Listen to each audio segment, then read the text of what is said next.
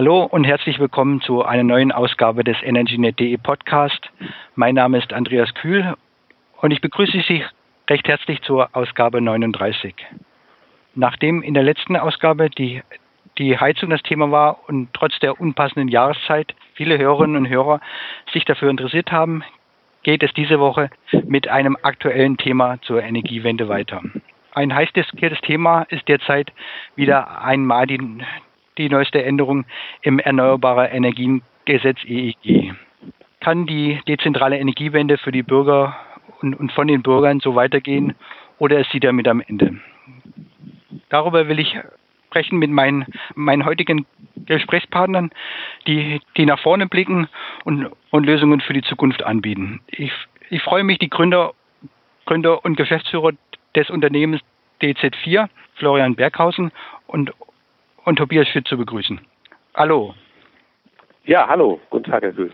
Vielen Dank, dass Sie uns eingeladen haben zu dem Gespräch. Sehr gerne. Hallo, Herr Kühl. Ich freue mich auch.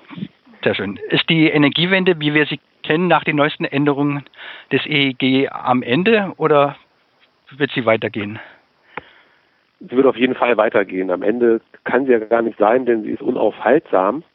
Ähm, ich würde sagen, das, die aktuelle EEG-Novelle ist eine Verzögerung, nichtsdestotrotz, leider, ähm, und kein konsequenter Ausbau der erneuerbaren Energien, ähm, so wie er bislang politisch gewollt war. Ähm, und insofern sehen wir das schon kritisch und finde es schade, dass die Politik da nicht konsequent weiter dran bleibt, sondern erstmal ein, einen Verzögerungsmechanismus eingebaut hat, was den ähm, Ausbau der Erneuerbaren angeht. Aber insgesamt ist die Energiewende natürlich nicht aufhaltbar. Sie wird weitergehen, sie wird auch in Deutschland weitergehen, sie wird weltweit weitergehen.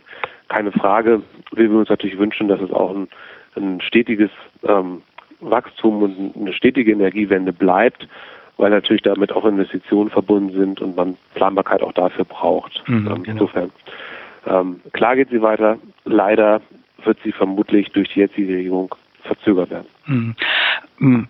Hat die Politik einen, einen Plan, wo sie hin möchte und, und, und wie, die, wie die Energieversorgung künftig aussehen soll? Weil es weil sie da eher, eher, wie Sie sagten, nach einem, einem Ausbremsen der, der erneuerbaren Energien aus und die Förderung der Kohlekraftwerke, das hat ja nicht so viel zu, zu, zu tun mit einer Energiewende. Allerdings, also die, der Plan ist meines Erachtens im Moment nicht klar erkennbar. Ähm, es ist ja auch leider so, dass die ganze Energiewende-Debatte rein auf den Strompreis reduziert wird. Ähm, damit kann man natürlich prima Wahlkampf machen und auch sehr populistisch agieren ähm, indem man sagt, ja, wir müssen uns jetzt um den Strompreis kümmern. Was dahinter steckt, ähm, ist natürlich das Kalkül ähm, einer negativen Belegung dieses Themas Energiewende ähm, und auf eine reine Kostendebattenreduzierung, wobei natürlich dann Äpfel mit Birnen verglichen werden, weil die tatsächlichen Kosten der konventionellen Energieerzeugung, der fossilen, ähm, gerade auch der, der sehr klimaschädlichen Kohle ja überhaupt nicht berücksichtigt werden. Also insofern ähm, ist das kein Plan der, der, des Ausbaus der Erneuerbaren, der ersichtlich ist, sondern es ist ein Stoppen erstmal der Erneuerbaren, die scheinbar zu erfolgreich äh, geworden sind ähm, und nun, naja, unbedingt gebremst werden müssen. Und da hat sich leider die Regierung äh, vor den Karren der etablierten bisherigen ähm, Energiekonzerne, sage ich mal, spannen lassen ähm, und, und ist, ist diesen Weg mitgegangen. Mhm ich, ich würde da gerne noch ergänzen, immer wenn wir über Energiewende und Energiepolitik sprechen, das hat Herr Berghausen ja gesagt, sprechen wir eigentlich nur über Stromkosten. Dabei ist das ganze Thema ja eigentlich viel breiter und viel weiter. Ähm, es gibt neben, neben dem Stromthema vor allem auch noch das Thema Wärme und ähm, das Thema Transport. Das wird vollkommen ausgeblendet, wenn wir hin zu den Erneuerbaren wollen. Und darüber hinaus ist natürlich auch ein ganz wichtiger Aspekt der, der Energieeffizienz, also der Einsparung letztlich von, von Energie. Und ähm, da, da sehe ich auch im Moment überhaupt kein rundes Konzept, ähm, wie, wie sich der Weg darstellen soll für Deutschland. Mhm. Also, mm, mm. also das sind genau die Punkte, die ich eigentlich auch immer wieder anspreche in meinem Blog, gerade über, über das Thema Wärme, wo man noch sehr viel CO2 einsparen kann oder, oder Energieeffizienz, wo es gerade um die Kosten geht. Wenn wir, wenn wir von Kosten sprechen, dann muss man auch über Energieeffizienz sprechen. Mhm. Und den Verbrauch reduzieren oder einschränken. Mit aber demselben Ergebnis. Und, und, und da sieht man natürlich auch, auch momentan in der Politik zu wenig Engagement. Absolut. Wir sehen das eher auf der kleinen Ebene. Also wenn ich mit unseren Kunden spreche, die wir mit einer PV-Anlage und einem Speicher unabhängiger machen, nicht, nicht 100% autark, aber wir erreichen mit dem Speicher bis zu zwei Drittel Unabhängigkeit vom Netz. Ähm, und wenn die die Technik sehen und sehen, was für, wie viel Energie produziert wird von so einer Anlage, ähm, und gleichzeitig auch sehen, wie viel sie in ihrem Haus verbrauchen und was welche Verbraucher auslösen, dann werden sie dafür sensibilisiert. Und ich glaube, das ist auch, auch das entscheidende Energie, wenn diese Sensibilisierung für das Thema Energie, sei es nun Wärme, sei es Strom ähm, und der Umgang damit. Ähm, weil man kann sich natürlich mit dieser Technik auch Speicher ähm, monitoren beispielsweise, wo man immer die Grundlast im Haus sieht, mhm. wie viel brauche ich mhm. gerade ähm, und wie viel produziere ich etc. Visualisiert man sich das quasi auf der Wohnzimmercouch ähm, und, und, und lernt einen neuen Umgang mit der Energie. Ähm, das ist zumindest das Feedback unserer Kunden. Ist ganz erstaunlich, weil viele das vielleicht be bevor sie so eine Anlage haben, abstreiten würden, dass das eintritt, dass dieser spielerische Umgang damit eintritt. Aber wenn es dann da ist, sie es doch machen ähm, und da auch viel lernen mhm. und dann auch natürlich weitere Maßnahmen gehen, in Stromverbrauch bewusster ähm, analysieren ähm, und auch umrüsten, teilweise auf effizientere Verbraucher, andere Lichtquellen etc. Mhm. Das ist auch ein sehr wichtiger Punkt, den ich auch immer wieder anspreche, die Sensibilisierung von den Verbrauchern. Mhm. Beziehungsweise von den Endverbrauchern, von den Nutzern, von den Stromnutzern, Wärmenutzern, ja, wo die Wärme, Wärme und, und, und der Strom eigentlich hingehen. Mhm. Also Sie sprachen gerade von den Verbrauchern äh, oder beziehungsweise Kunden, das sind alles private Kunden, die Endkunden. Genau, unsere Kunden sind alle private Hausbesitzer, Einfamilienhausbesitzer, Zweifamilienhausbesitzer mit Hoheit über ihr Dach, denn sie lassen uns ja auf ihr Dach, wo wir eine Anlage, TV-Anlage errichten ähm, und im Speicher- oder Hauswirtschaftsraum einen, äh, schon im Keller oder im Hauswirtschaftsraum einen Speicher hinsetzen.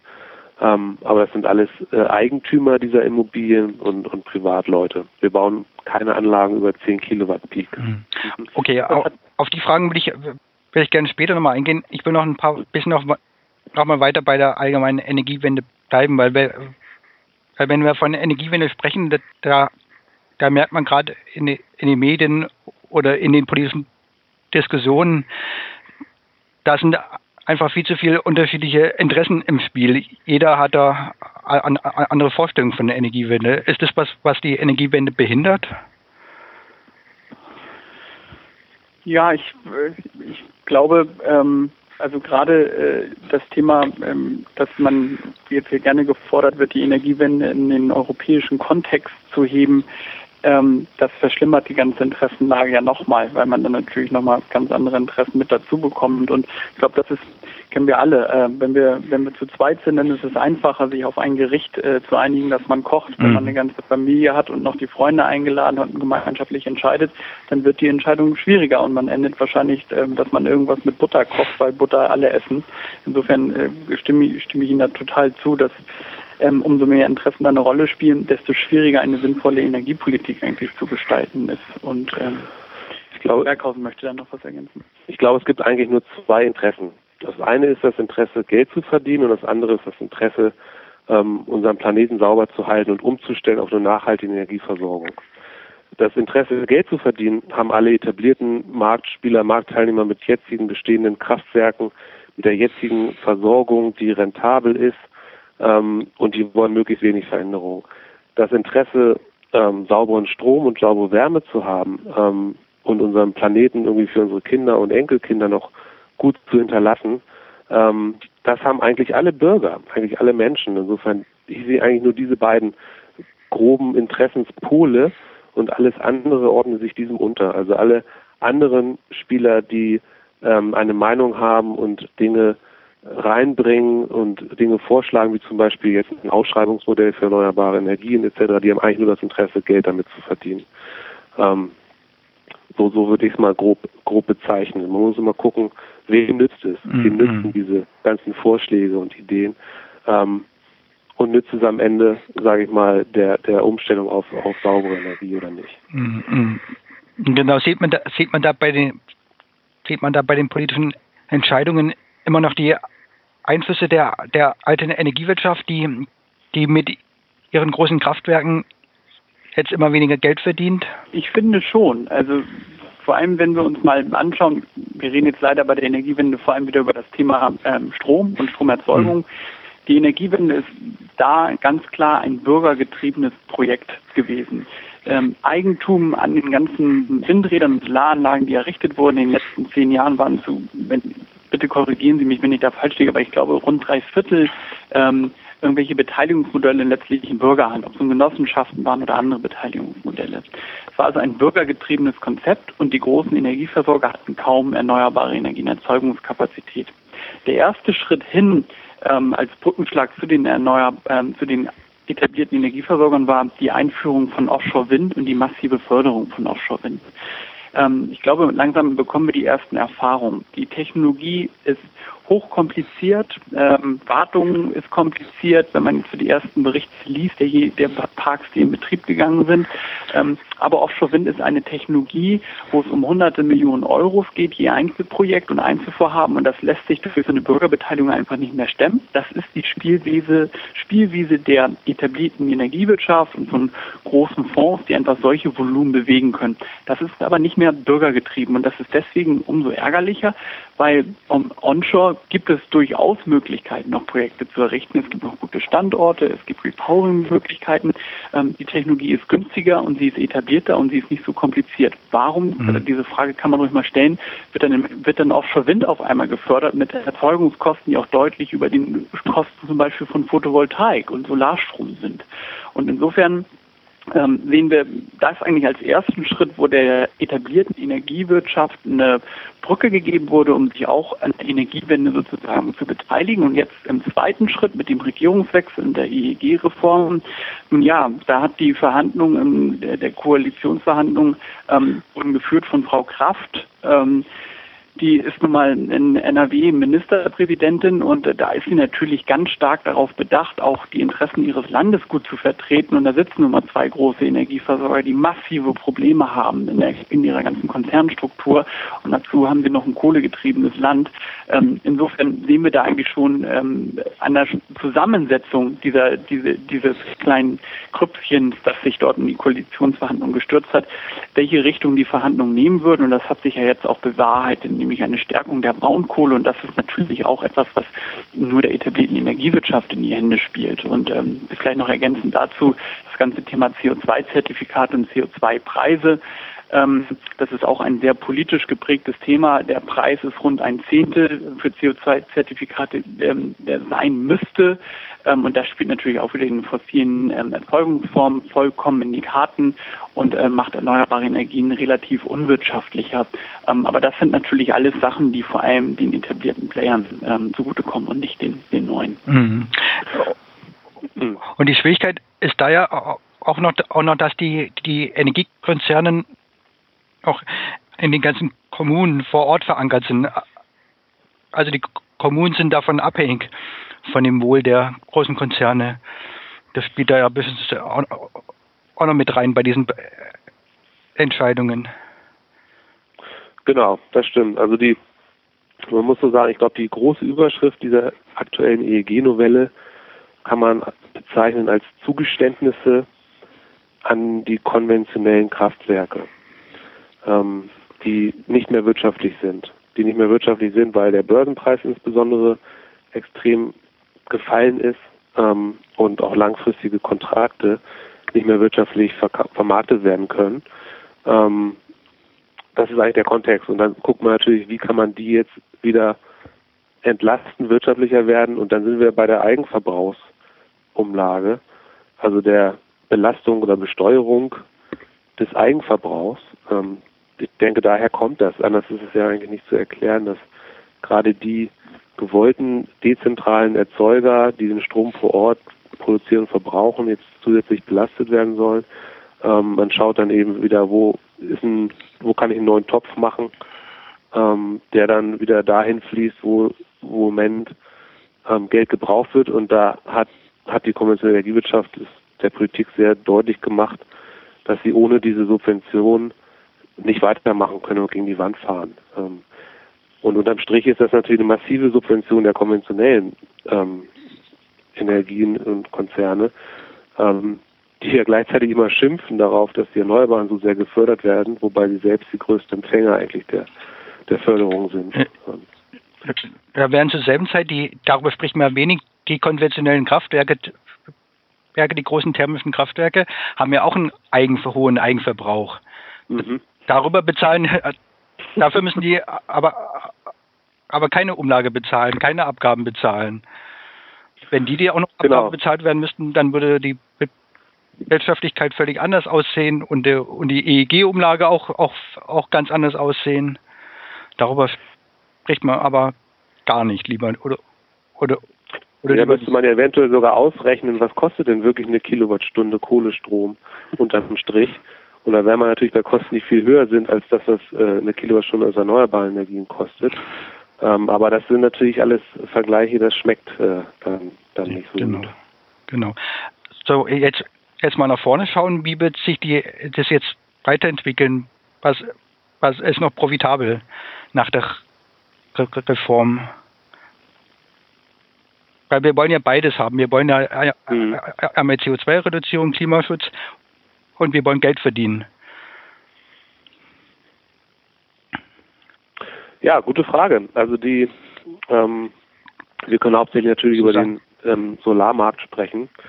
Ähm, welche Geschäftsmodelle sind da rentabel, wobei ich das Wort eigentlich nicht gerne mag. Also es geht weniger um Rentabilität und Profitabilität, ähm, sondern mehr um eine Nachhaltigkeit dabei, ähm, das und eine Unabhängigkeit auch, was, was Kunden anspricht. Also es ist sehr viel weniger äh, Rendite getrieben in Zukunft als als als die ähm, als ein Solarpark, mhm. sag ich mal. Früher das, das, was wir auch mit unseren Kunden, ähm, was wir unseren Kunden anbieten.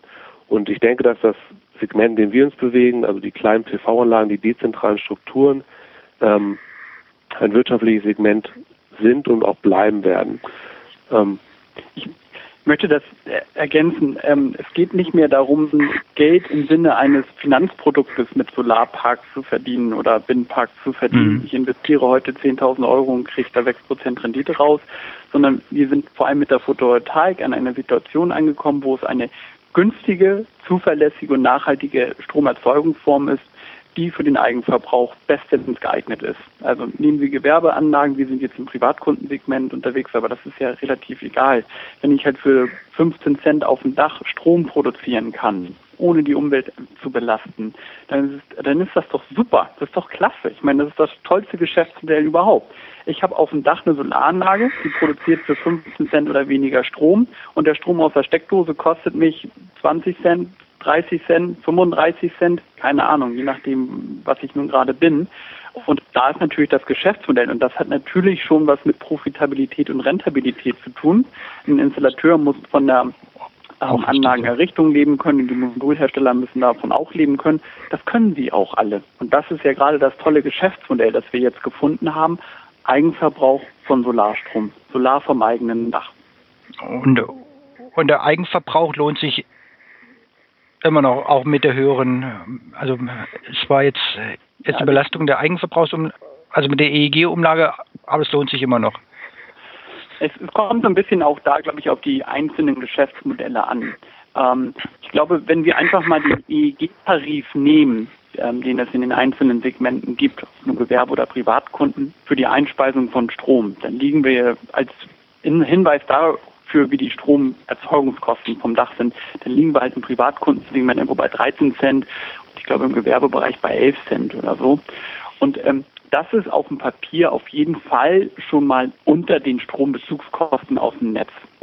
Wenn wir dazu jetzt nochmal berücksichtigen, dass die Kosten auf dem Dach eigentlich über 20 Jahre gleich bleiben, weil das ja im Wesentlichen die Investitionskosten sind und weniger die laufenden Kosten und die Stromkosten aus dem Netz wahrscheinlich immer weiter steigen werden, dann hat man da ein profitables Geschäftsmodell. Jetzt kommt es ein bisschen so darauf an, ähm, macht man so ein Geschäftsmodell wie wir, wo man ein fremder dritter Betreiber ist, der halt zusätzlich noch Service-Dienstleistungen anbietet, ähm, dann gehen die Kosten natürlich schon ein bisschen hoch und, und müssen damit ja auch Geld verdienen. Ähm, aber nichtsdestotrotz das ist nachhaltig und langfristig ähm, ein Geschäftsmodell, mit dem alle Beteiligten Geld verdienen können, beziehungsweise von dem alle was haben, nämlich der Dacheigentümer ähm, fixierte, langfristig fixierte Stromkosten und ähm, alle anderen Erträge aus ihrem Geschäftsmodell. Mhm. Und, und, und wie funktioniert das jetzt genau bei Ihnen? Sie, also die Kunden bieten ihr Dach an und, und, und, und sagen, sie wollen eine eigene PV-Anlage. Wie funktioniert das jetzt? Was bieten Sie den, den, den Verbrauchern an? Wir bieten eigentlich ein Full-Service-Paket. Und da ist alles drin. Da ist sowohl die komplette Anlage drin, die wir in, installieren, bezahlen, in unser Monitoring einbinden, überwachen, versichern ähm, und bei Bedarf auch warten und auch reparieren würden. Also das komplette Service-Paket, wir kümmern uns um die ganze Hardware und der Kunde muss nicht selbst investieren, sondern bezahlt uns einen monatlichen Grundpreis dafür. Zusätzlich beliefern wir ihn auch noch mit äh, Ökostrom aus dem Netz, sodass wir letztlich für 100 Prozent seiner Stromversorgung zuständig sind. Okay, der das ist unser Angebot. Mhm. Der Kunde der, muss sich dann um nichts weiter mehr kümmern. Genau, der Kunde muss sich um nichts weiter kümmern. Er muss mit uns einen 10-Jahres-Vertrag eingehen. Ähm, das ist unser Startzeitraum. Und er muss uns erlauben, eben die Anlage auf dem Dach zu lassen und nicht nach zehn Jahren wieder abzubauen, sondern die müsste dann mindestens 20 Jahre auf seinem Dach bleiben dürfen. Das sind die Grundvoraussetzungen. Mhm. Interessante Idee. Idee. Ja, wollen, wo kommt das her? Wo kommt die Idee her? Weil es also die, sonst auch gar nicht, glaube ich. Gut, es kommt natürlich jetzt ähm, Möglich wird das überhaupt nur dadurch, dass der Solar, solare Eigenverbrauch vor Ort eben so wirtschaftlich und so interessant geworden mhm. ist. Es gibt in anderen Ländern ähnliche Geschäftsmodelle, die früher entstanden sind, insbesondere in den USA, dort an der kalifornischen Westküste, äh, wo Herr Schütt ähm, auch eine Zeit lang gelebt hat. Ähm, 2008 kamen das Firmen wie Solar City, Sunrun, Longevity, ähm, wurden gegründet, sind mittlerweile sehr, sehr erfolgreich und haben eigentlich den Markt komplett umgekrempelt. Allerdings ist dort nach etwas, etwas anderem System. Dort hat man Netmetering, das heißt, der, das öffentliche Netz ist quasi wie ein Riesenspeicher. Wenn man einspeist, dreht der Zähler rückwärts. Wenn man dann selber verbraucht, dreht er wieder vorwärts. Das haben wir hier natürlich nicht, aber es ist letztlich ein Modell, was diese Firmen entwickelt haben, wo ähm, sich der Spezialist um die gesamte Hardware kümmert und der Kunde selber Nutznießer ist ähm, des vor Ort produzierten Stroms. Und wir haben eben geschaut, wann das ähm, sinnvoll ist, in Deutschland so ein Modell einzuführen, ähm, bei sinkenden Anlagenkosten, bei steigenden Strompreisen und sind dazu gekommen, wir möchten das gerne als allererste in Deutschland machen. Deshalb hat sich Herr Schütt dann 2011 dazu entschlossen, aus seinem Job zu kündigen und die C4 zu gründen. Und ich bin selber dann im Januar darauf ähm, dazugekommen und dann haben wir eigentlich viel Zeit erstmal investiert in die ganze Geschäftsmodellentwicklung, die rechtlichen Rahmenbedingungen ähm, und Ende 2012 angefangen, die ersten Kunden zu suchen und zu finden. Mhm. Und letzte Woche sind Sie jetzt an den Start gegangen mit, mit einer, einer Crowdfunding-Kampagne für, für 28 Photovoltaikanlagen. Was soll damit finanziert werden? Ja, das ist richtig. Ähm, wir haben ähm, unsere ähm, ersten 28 Anlagen, ähm, davon sind 14 übrigens mit Speicher und 14 ohne Speicher. Ähm, wir haben die gebündelt und in einer ähm, Gesellschaft ähm, sind die jetzt, werden dort betrieben. Ähm, und wir bieten ähm, äh, letztlich allen Bürgern ähm, in, in, Fortführung dieses ganzen Gedankens einer Bürgerenergiewende und Bürgerbeteiligungskonzepten jetzt die Möglichkeit an, sich an diesem Anlagenportfolio zu beteiligen. Das heißt konkret, ähm, die Anlagen sind alle bezahlt. Ähm, das, das, sind reale Projekte, das ist alles von DZ4 bereits bezahlt.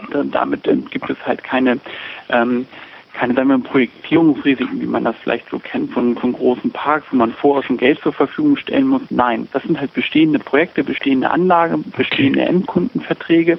Und sie bieten jetzt also den Bürgern an, sich mit einem Kleinstbetrag ab 250 Euro, das ist die, der Mindestbeitrag, an diesem Portfolio zu beteiligen. Ähm, und das ist dann sozusagen unser, unser Gedanke und unsere Ergänzung, dieses Konzept rund zu machen und ja auch hier wieder dieses Thema Bürgerbeteiligung mit voranzubringen. Bürger, Bürgerenergiewende von Bürgern für Bürger. Mhm. Also Crowdfunding auch, auch als Weg für die Bürgerbeteiligung ist ja noch völlig neu. Wie sind Sie auf diese, diese Idee gekommen? Mm, ich selber habe ja auch ein paar Jahre in der Bank gearbeitet und ähm, das gab ja früher auch schon Beteiligungsmodelle wie geschlossene Fonds.